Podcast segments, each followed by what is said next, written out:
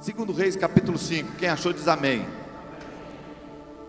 Naamã, comandante do exército do rei da Síria, era grande homem diante do Senhor e de muito conceito, porque por ele o Senhor dera vitória à Síria. Era ele herói da guerra, porém leproso. Saíram as tropas da Síria e da terra de Israel, levaram cativo a menina que ficou ao serviço da mulher de Naamã. Disse ela à sua senhora: Tomara o meu senhor estivesse diante do profeta que está em Samaria, ele o restauraria da sua lepra. Então foi Naamã e disse ao Senhor: Assim, assim falou a jovem que é da terra de Israel. Respondeu o, o rei da Síria: Vai, anda, e enviarei uma carta ao rei de Israel. Ele partiu e levou consigo dez talentos de prata seis mil ciclos de ouro, dez vestes festivais. Levou também ao rei de Israel a carta que dizia: Logo enxergando a ti esta carta, saberás que eu te enviei na mão, meu servo, para que o cures da sua lepra. Tendo lido o rei de Israel a carta, rasgou suas vestes e disse: Acaso sou Deus com o poder de tirar a vida ou dá-la, para que este envie a mim um homem para eu curá-lo de lepra? Notai, pois, e vede que procura um pretexto para romper comigo. Ouvindo, porém, Eliseu, homem de Deus, que o rei de Israel rasgara as suas vestes, mandou dizer ao rei: Por que rasgaste as tuas vestes? Deixa ouvir a mim e saberás que há profeta em Israel. Veio, pois, Naamã com seus cavalos, seus carros, parou à porta da casa de Eliseu. Então Eliseu lhe mandou um mensageiro dizendo: Vai, lava-te sete vezes no Jordão, e a tua carne será restaurada e ficarás limpo. Naamã, porém, muito se indignou e se foi dizendo: Pensava eu que ele sairia ter comigo, por-se-ia de pé, invocaria o nome do Senhor seu Deus, moveria a mão sobre o lugar da lepra, restauraria o leproso. Não são porventura Abana e Farfar, rios de Damasco, melhores que todas as águas de Israel? Não poderia eu lavar-me neles e ficar limpo? Voltou-se e se foi com indignação. Então se chegaram a ele os seus oficiais e lhe disseram: Meu pai, se houvesse dito profeta alguma coisa difícil, acaso não farias? Quanto mais, já que apenas te disse, lava-te e ficarás limpo. Então desceu e mergulhou no Jordão sete vezes, consoante a palavra do homem de Deus, e a sua carne se tornou como a carne de uma criança e ficou limpo. Voltou ao homem de Deus, ele e toda a sua comitiva, e veio pôr-se diante dele e disse: Eis que agora reconheço que em toda a terra não há Deus senão em Israel. Agora, pois, te peço que aceites um presente do teu servo Porém ele disse: Não, tão certo como vive o Senhor em cuja presença estou, não aceitarei. Estou com ele para que o aceitasse, mas ele recusou. Então Naamã se então, disse Naamã: Se não queres, peço-te que o teu servo seja dado levar uma carga de terra de dois bulos, porque nunca mais oferecerás teu servo holocaustos nem sacrifício a outros deuses, senão o Senhor. Nisto perdoe o Senhor ao seu servo, quando meu Senhor entra na casa de Rimon para ali adorar, e ele se encosta na minha mão, e eu também me tenho de encurvar na casa de Rimon. Quando assim me prostrar na casa de Rimon, nisto perdoe o Senhor o teu servo. Eliseu disse: Vai em paz. Quando Naamã se tinha afastado certa distância, Gease, o moço de Eliseu, saiu, homem de Deus, disse consigo: Eis que meu senhor impediu que este Ciro Naamã que da sua mão se lhe desse alguma coisa do que trazia. Porém, tão certo quando vive o Senhor, hei de correr atrás dele e receberei dele alguma coisa. Então foi Gease em alcance a Naamã. Naamã, vendo que corria atrás dele, saltou do carro a encontrá-lo e perguntou: Vai tudo bem? Ele respondeu: Tudo vai bem, meu senhor. Tudo vai bem. Meu senhor me mandou dizer: Eis que agora mesmo vieram a mim dois jovens dentre os discípulos dos profetas da região montanhosa de Efraim Dá-lhe, pois, um talento de prata e duas vestes festivais. Disse Naaman: ser servido, tomar dois talentos, estou com ele, e amarrou dois talentos de prata em dois sacos e duas vestes festivais, pô-los sobre os dois dos seus moços, os quais o levaram diante dele. Tendo ele chegado ao outeiro, tomou-os da sua mão e os depositou na casa e despediu aqueles homens que se foram. Ele, porém, entrou e se pôs diante de seu senhor, perguntou-lhe Eliseu: De onde vens, Geazi? Respondeu ele: Teu servo não foi a parte alguma. Porém ele lhe disse: Porventura não fui contigo em espírito quando aquele homem voltou do seu carro a encontrar-te? Era esta ocasião para tomares prata e para tomares vestes, olivais, vinhas, ovelhas, bois, servos, servas? Porquanto a lepra de Naamã se apegará a ti e a tua descendência para sempre. Então saiu de diante dele leproso, branco como a neve. Senhor, fala conosco, nos abençoa, que a tua palavra possa ser específica para esta manhã e ministrar os nossos corações com vida, com graça, Pai, nos abençoando, nos dirigindo para mais perto do Senhor. Nós esperamos muito do Senhor, Pai, em nome de Jesus. Amém, amém e amém, Senhor. A palavra de Deus é verdade. E a verdade do Senhor é libertadora.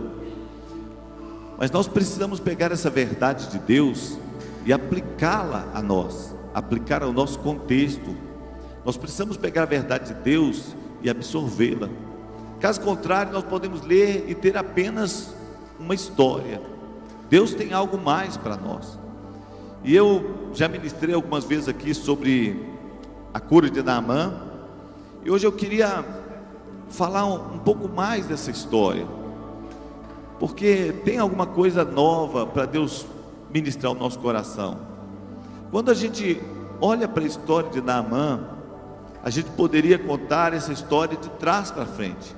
Nós poderíamos contar a história começando de Gease, começando de um servo que estava perto de Eliseu, andou com ele e parece que não entendeu nada. Parece que não entendeu nada. Jaze estava na mesma função que Eliseu esteve com Elias. Enquanto Eliseu entendeu toda a história, e quando Elias ia ser tomado no redemoinho, quando ele ia ser elevado aos céus, Eliseu estava desejoso de receber a bênção. Ele tinha entendido os valores de ser profeta. Ele tinha entendido o peso de andar com Deus, de servir a Deus. Ele tinha entendido os valores do reino de Deus.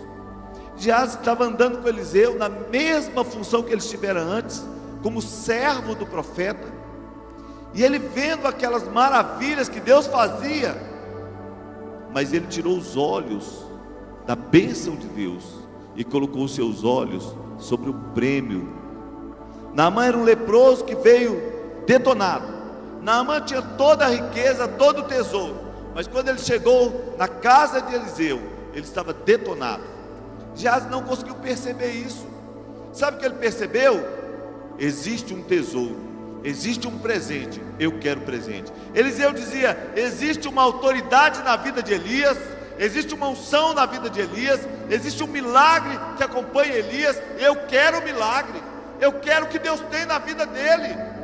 Enquanto isso, Jazzy dizia: Olha, quando a pessoa está diante de Deus, ele pode aproveitar muitos recursos.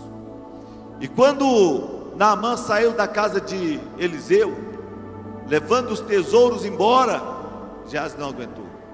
Ele saiu correndo atrás de Eliseu, de Naamã, e disse para ele: Olha, meu senhor mandou pedir um talento, duas vestes festivais, e Naamã deu para ele dois talentos, duas vestes e ele não sabia quão caro seria. Ele chegou na casa de Eliseu e Eliseu falou assim: Não foi contigo meu espírito. Tem uma tradução que diz assim: Não foi contigo meu coração. Quando você correu atrás de Naamã e quando você recebeu os prêmios, o que você não sabe é que naquela hora você estava herdando o que ele tem, mas estava herdando toda a moléstia que está na vida dele você vai ficar leproso para sempre. Sabe, irmãos, Jesus citou Naamã uma vez. Jesus citou Naamã lá no livro de Lucas, no capítulo 4. Jesus citou uma vez. Ele estava na, pregando na sua cidade, na sua terra natal. E quando ele estava pregando, ele percebeu que eles não o aceitavam. Ele ministrou uma palavra e disse: Hoje se cumpriu esta palavra, mas eles o rejeitaram. E Jesus disse: Olha, tinha muitas viúvas na terra de Israel, mas Elias foi enviado a uma estrangeira, viúva de Serepta. Tinham muitos leprosos na terra de Israel, mas apenas Naamã o Sírio foi curado. Quando a gente olha para esse texto, a gente pensa que Eliseu era um curador de leproso, que tinha uma fama de curar leproso. Que lá numa terra distante a menina falou: Olha, Eliseu é um curador de leproso. Mas a Bíblia diz que ele curou apenas um leproso e ninguém mais, porque mesmo depois de curar, o povo não enxergou que ele era um homem de Deus. Os israelitas jamais buscaram milagre na vida dele. Agora, é interessante que quando Eliseu começa a ser usado por Deus,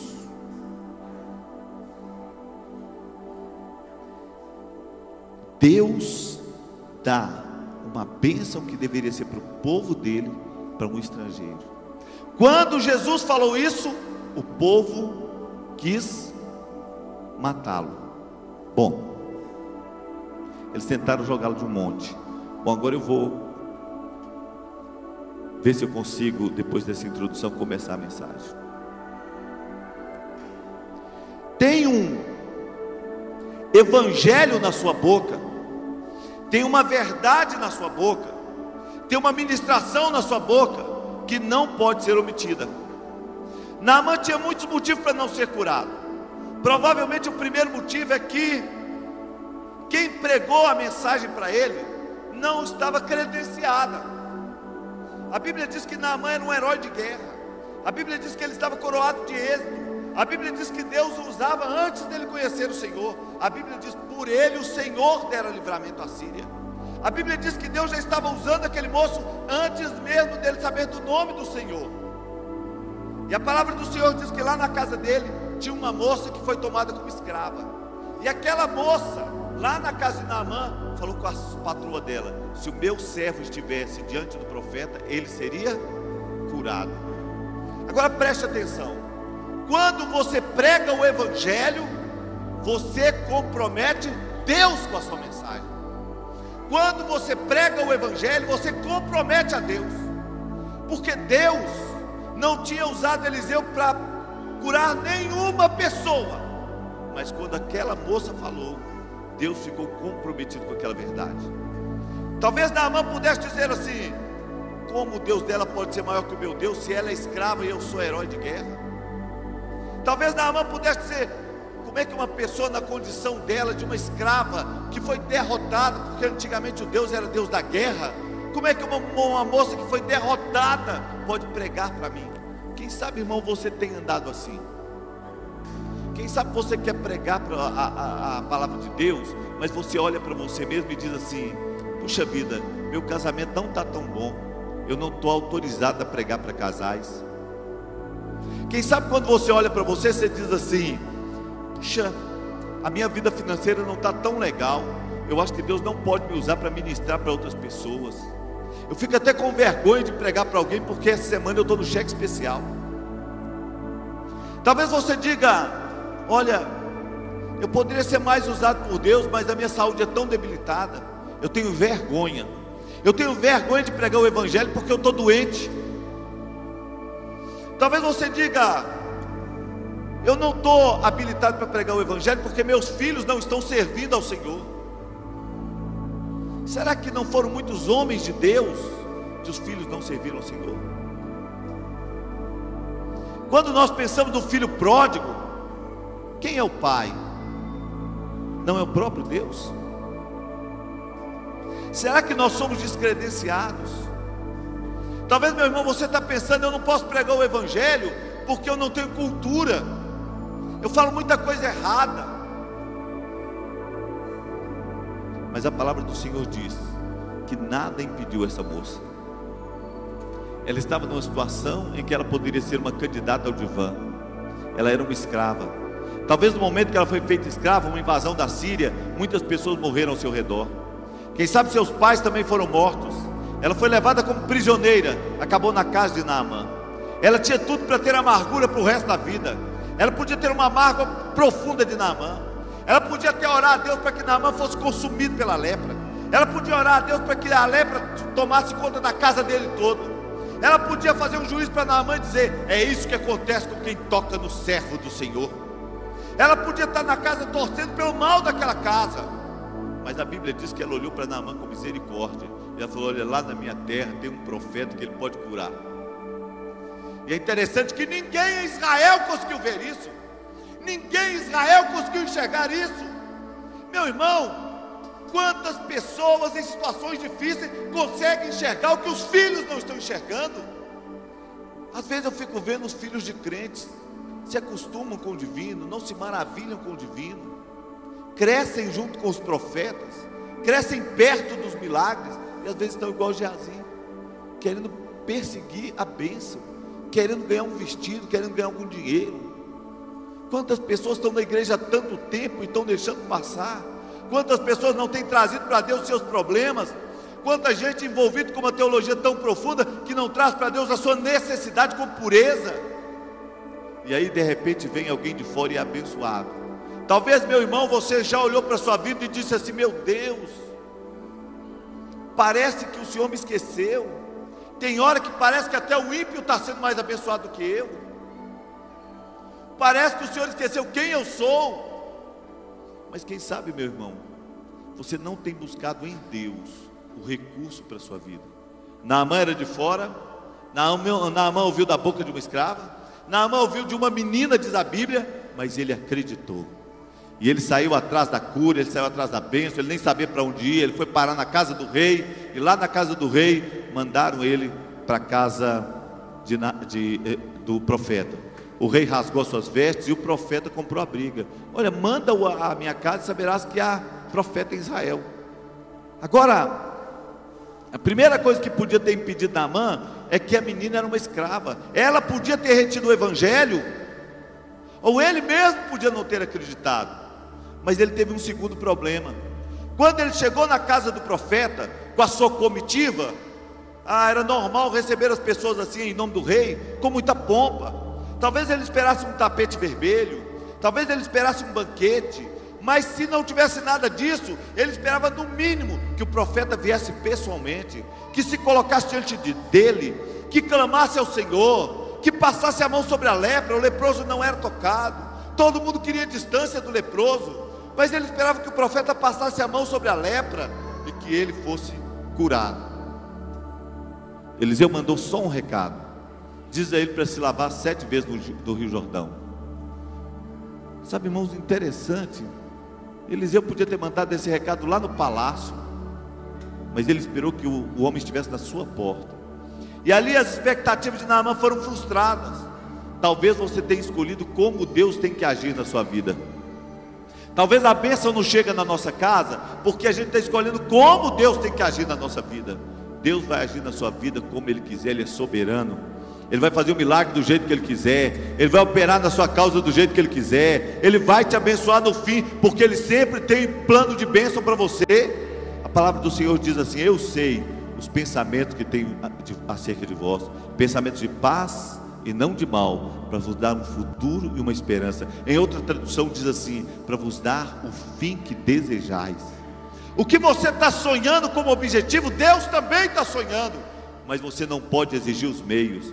Naamã queria ser curado da lepra, mas agora já não é mais esse problema. Ele quer, ele quer explicar como Deus tem que curá-lo. Talvez, meu irmão, você está querendo um milagre, mas você está querendo dizer a Deus como ele tem que fazer o milagre. Deixa Deus agir, deixa Deus fazer do jeito que Ele quiser, deixa Deus operar. Para de dar pitaco em Deus. Sabe qual é o problema do homem? É que ele quer ter o controle de tudo.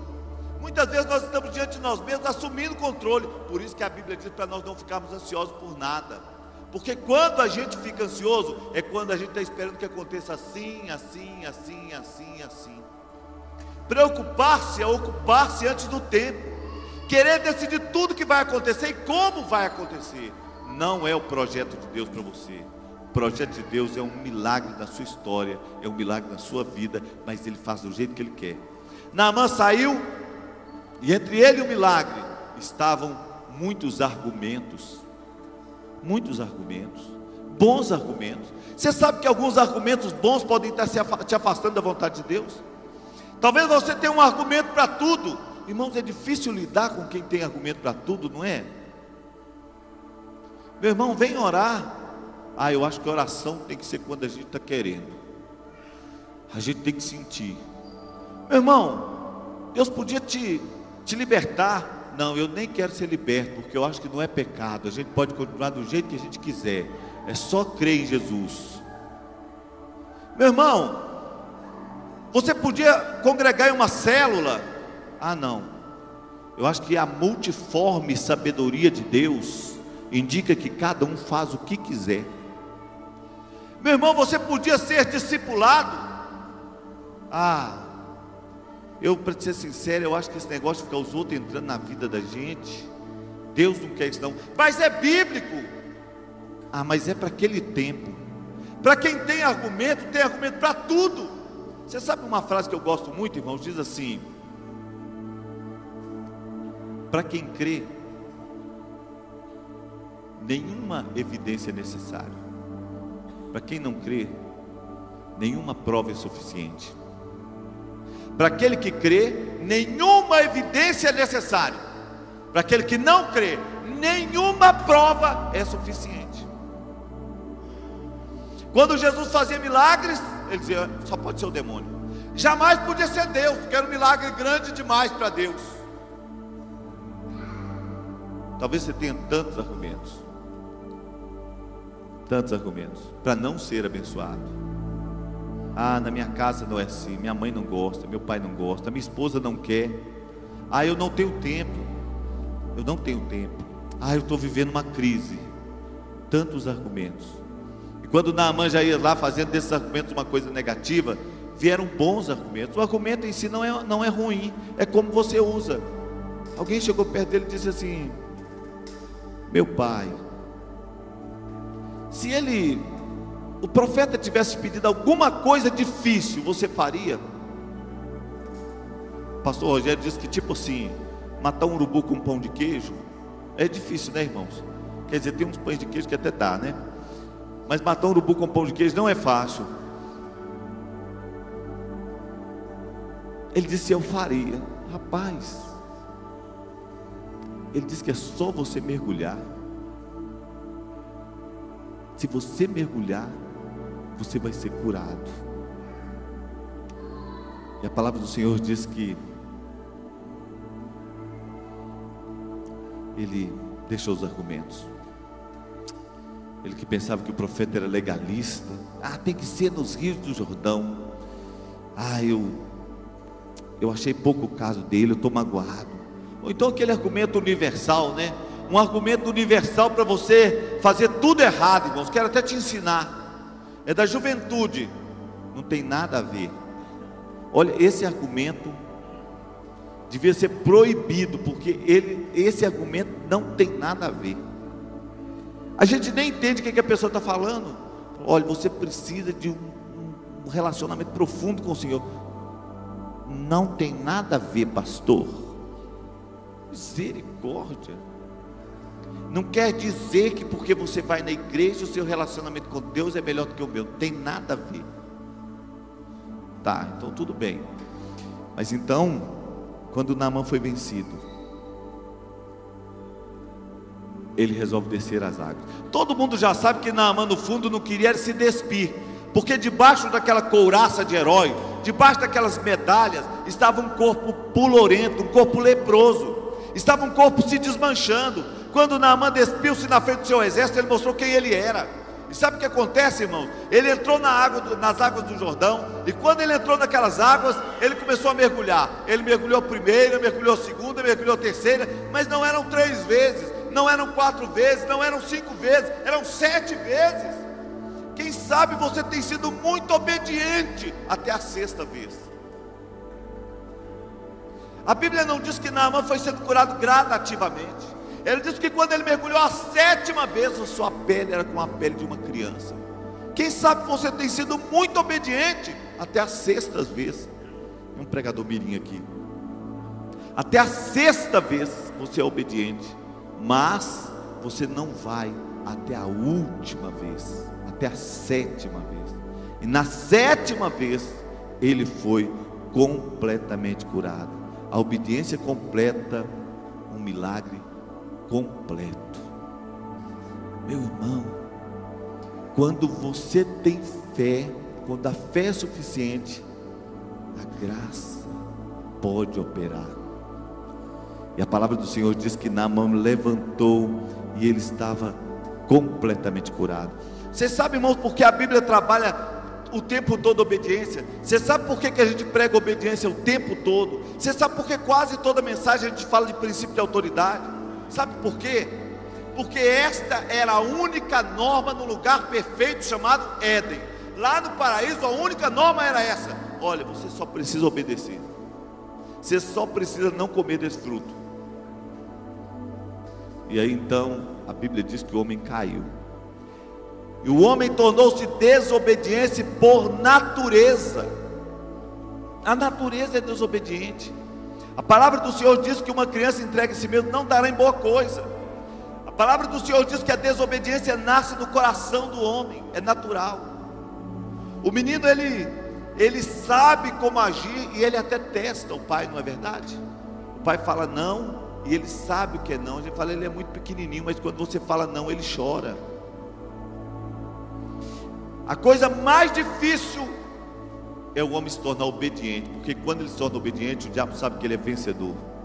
E é difícil, sabe por quê, irmãos? Porque abrir mão da sua vontade, dos seus pensamentos, para ouvir a palavra de Deus, para ouvir líderes. E a palavra do Senhor diz que Naamã, ele simplesmente levantou-se completamente curado. E quando ele estava curado, ele voltou com a comitiva. Ele tinha saído tão indignado, tão magoado, tão infeliz, tão frustrado, mas quando ele sai das águas, o coração dele é outro. Sabe, irmão, o caminho pode parecer difícil, mas depois que você passa por ele, o resultado te abençoa. Quando a gente entra pelo caminho, às vezes os sentimentos são adversos. Você talvez já tenha feito muita coisa, mas dentro do seu coração você está lutando para fazer. Mas quando o resultado chega, você fica feliz. Talvez você tenha vivido um tempo de oração você fala, eu estou orando, mas eu não estou vendo ainda o resultado. Enquanto eu estou orando, eu estou tão cheio de aflição. Mas chega uma hora que o resultado chega na sua história e você então colhe a bênção e você fica feliz. Naamã voltou. Voltou, se apresentou diante de Eliseu e ele começou a querer oferecer algumas coisas. Foi embora e Gease foi atrás do prêmio e ficou leproso. Eu quero encerrar essa mensagem falando para você sobre o coração de Eliseu. Deus busca um coração como o coração de Eliseu. Primeira coisa, envolve-se no problema. Até o profeta chegar na casa de Eliseu não era problema dele. A menina falou que ele poderia ser curado. Não foi Eliseu que falou. O rei rasgou suas vestes. Não foi Eliseu que estava envolvido. Mas quando Eliseu ouviu falar que Naamã estava lá, ele se envolveu com o problema. Sabe, irmãos, é muito mais fácil viver a vida cuidando da nossa própria história. Mas um coração segundo o coração de Deus, um coração que agrada o coração de Deus, é um coração de alguém que fala: o problema do fulano, eu posso ajudar. Eu quero ajudar, eu quero servir.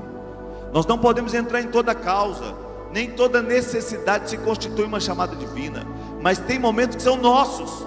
A Bíblia diz que o que entra em causa alheia é como que toma o cão pelas orelhas.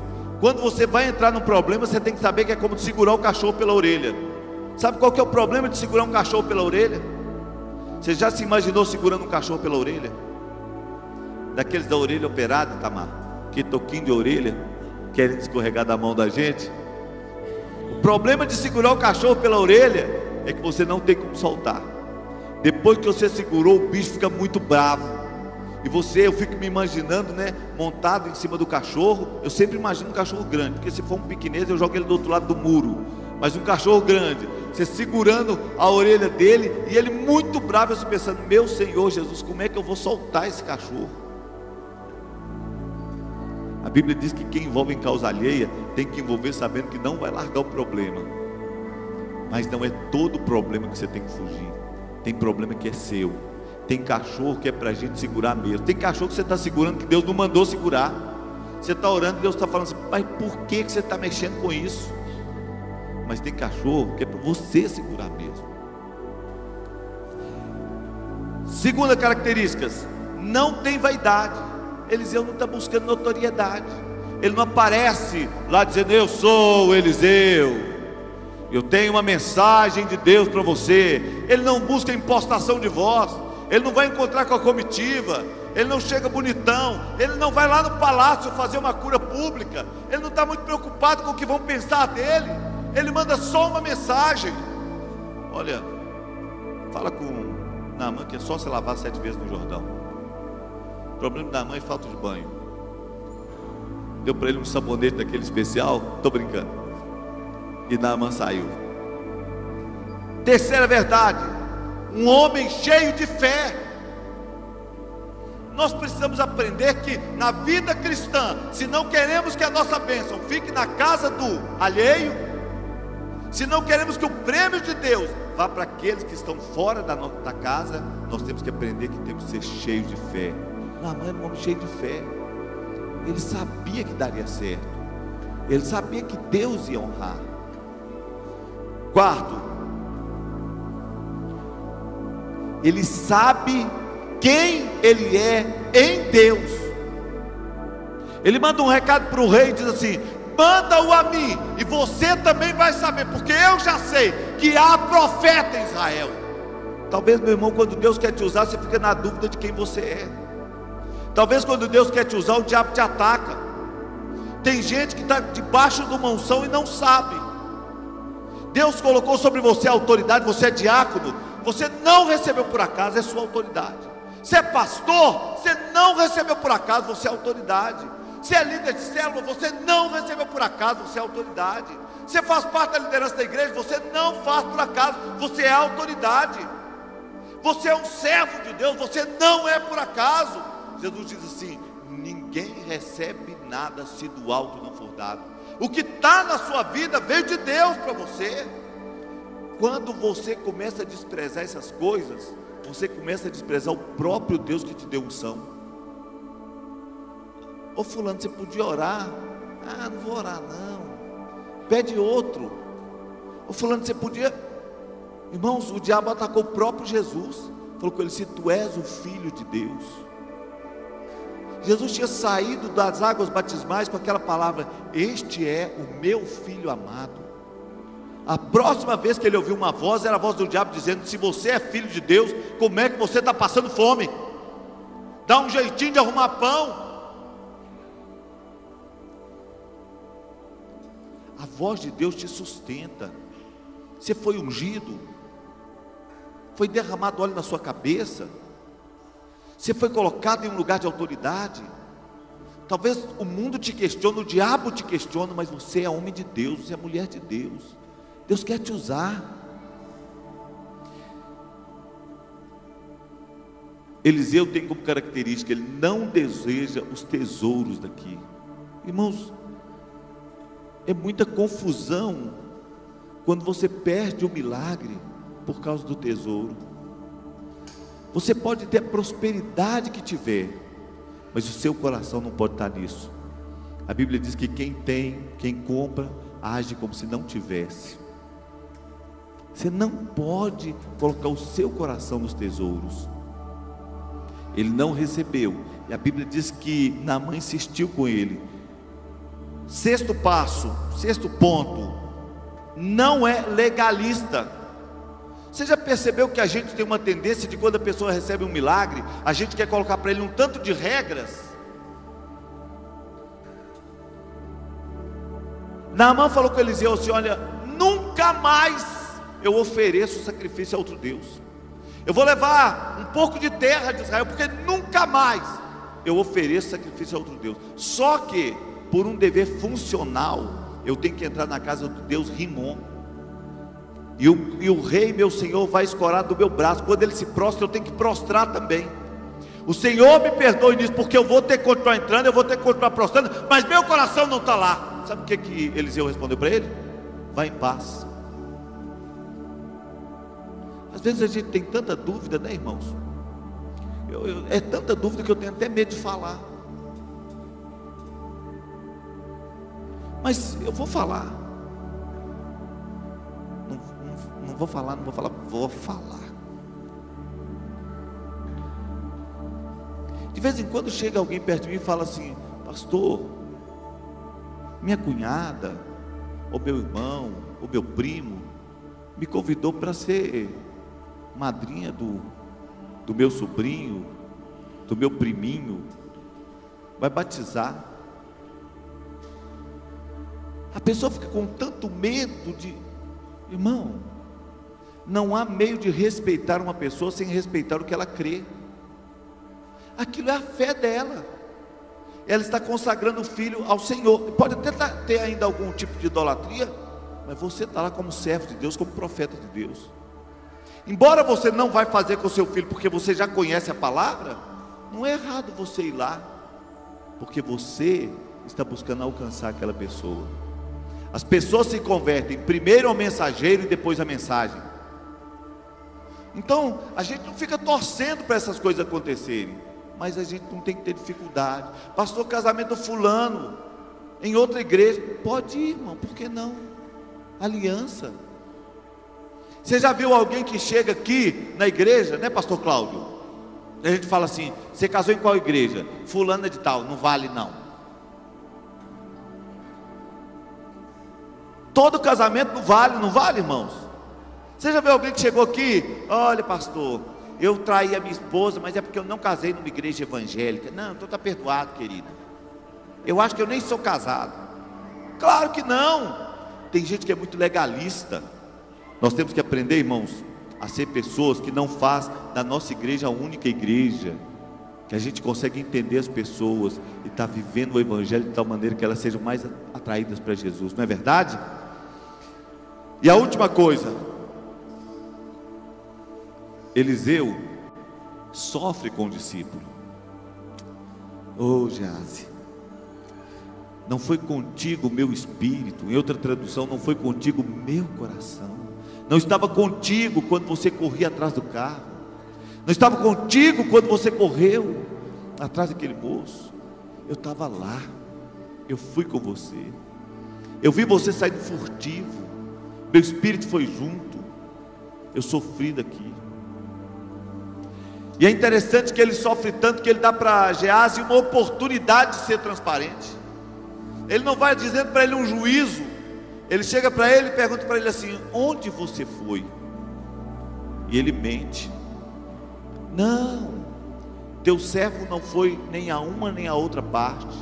Vocês sabem, irmãos, que eu vou repetir uma coisa que eu falei domingo passado, que de vez em quando as pessoas se esquecem de que Deus quer operar na vida delas e que o milagre é para elas. Por exemplo, tem gente que fala assim: eu não sou transparente com o meu discipulador, não, porque há poucos dias uma pessoa me falou, porque eu não tenho relacionamento com ele para isso, ele ainda não me conquistou o suficiente. E eu respondi para aquele querido irmão com muito carinho: falei, olha Talvez você tenha até razão que o discipulador tem que ser mais próximo, mais amigo. Mas eu quero te falar uma coisa. A transparência não é para o seu discipulador. Não faz bem para ele, é para você. Quem é abençoado em poder abrir o coração, em ter em quem confiar, em, em, em estar debaixo de uma autoridade e abrir o coração, é você. Quem vai receber o milagre é você. Sabe, irmãos, o pai fala com o filho assim: você vai para a escola, você tem que estudar. O filho pensa que está fazendo um favor para o pai de estudar. O pai fala com o filho: você tem que viver uma vida de oração. O filho pensa que o pai que está fazendo um favor para o pai de orar. Quando a gente fala sobre transparência, a bênção é sua, o milagre é seu. Deus vai abençoar você quando você é transparente. Quando Geazi chegou perto de Eliseu, Eliseu falou com ele assim: Onde você foi? Ele disse: Eu não fui a parte nenhuma. Ele perdeu a oportunidade de ser perdoado. Ele perdeu a oportunidade de se humilhar e ser perdoado. E ele saiu dali leproso. pior do que isso, como a palavra dizendo, sobre toda a sua geração está uma maldição de lepra. Muitos leprosos vão ser gerados. Meu irmão, é muito sério quando isso acontece. E eu queria te dizer que o coração de Eliseu era um coração que não queria deixar esse juízo sobre o seu, seu discípulo. Esse deve ser o seu coração, um coração que agrada a Deus. Deus faz milagres com um homem que consegue agradá-lo. Quando Jesus citou esse texto, ele disse assim: Vocês são da casa e ainda não leram isso. E aí então as pessoas tentaram matar Jesus. Hoje eu estou pregando uma mensagem dizendo que tem muito milagre que te pertence e pode ficar na casa do vizinho. Tem muito milagre que te pertence e pode ir para a casa de quem não tem temor de Deus. E Jesus falou com os judeus, dizendo assim: Eu quero advertir a vocês que esse milagre pertencia a vocês, vocês deixaram na casa dos outros. Que os leprosos da casa não foram curados, que os leprosos da família de Deus não foram curados. Irmãos, Jesus estava advertindo. Eu quero advertir. Tem muito milagre que é seu. Se você tiver o coração de Naamã, você vai receber o milagre. Se você tiver o coração de Eliseu, você vai gerar milagres para os outros. Você crê nisso? Vamos orar? Vamos ficar de pé?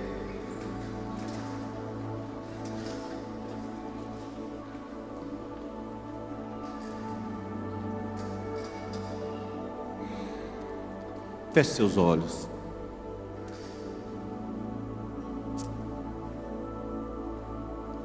Senhor Deus, este texto é tão conhecido, Senhor, todos conhecemos. Certamente, Senhor, também era conhecido dos judeus quando o Senhor advertiu que eles não estavam fazendo bom uso. Certamente era conhecido dos teus servos, Pai, quando eles ouvindo a palavra, ficaram irados. Eles olhavam para esse texto, Senhor, e pensavam na grandeza do Senhor e se esqueciam de que diante de um Deus grande, eles não estavam recebendo bênçãos grandes como deveriam.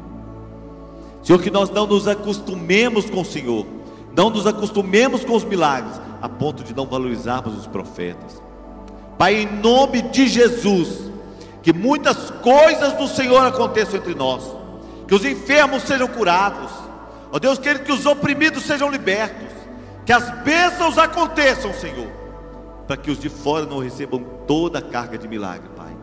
Pai, em nome de Jesus, que o Senhor tenha liberdade de operar na vida da tua igreja, que a mão do Senhor, o favor do Senhor, seja sobre os teus servos Aqueles que entraram aqui enfermos, Senhor, que têm estado enfermos há tanto tempo, que saibam buscar a tua bênção, Pai, que recebam milagres, Senhor. Pai, em nome de Jesus, Senhor. Aqueles que têm estado lutando, Pai, por uma vitória na família, uma vitória, Deus querido, financeira, em nome de Jesus, que recebam milagres, Senhor. Que a bênção do Senhor fique sobre a vida deles, Pai. Nós os abençoamos, nós os abençoamos, Pai nós declaramos, Pai querido, que o Senhor estenda sobre eles as tuas mãos. É em nome de Jesus. Em nome de Jesus. Em nome de Jesus. Toberianda la masubara rai. Turianda la masubara rai. Turianda la masubara. Eu vou fazer tua vontade, andar na tua direção. Deixe-me Em nome de Jesus. Em nome de Jesus. Em nome do Senhor Jesus.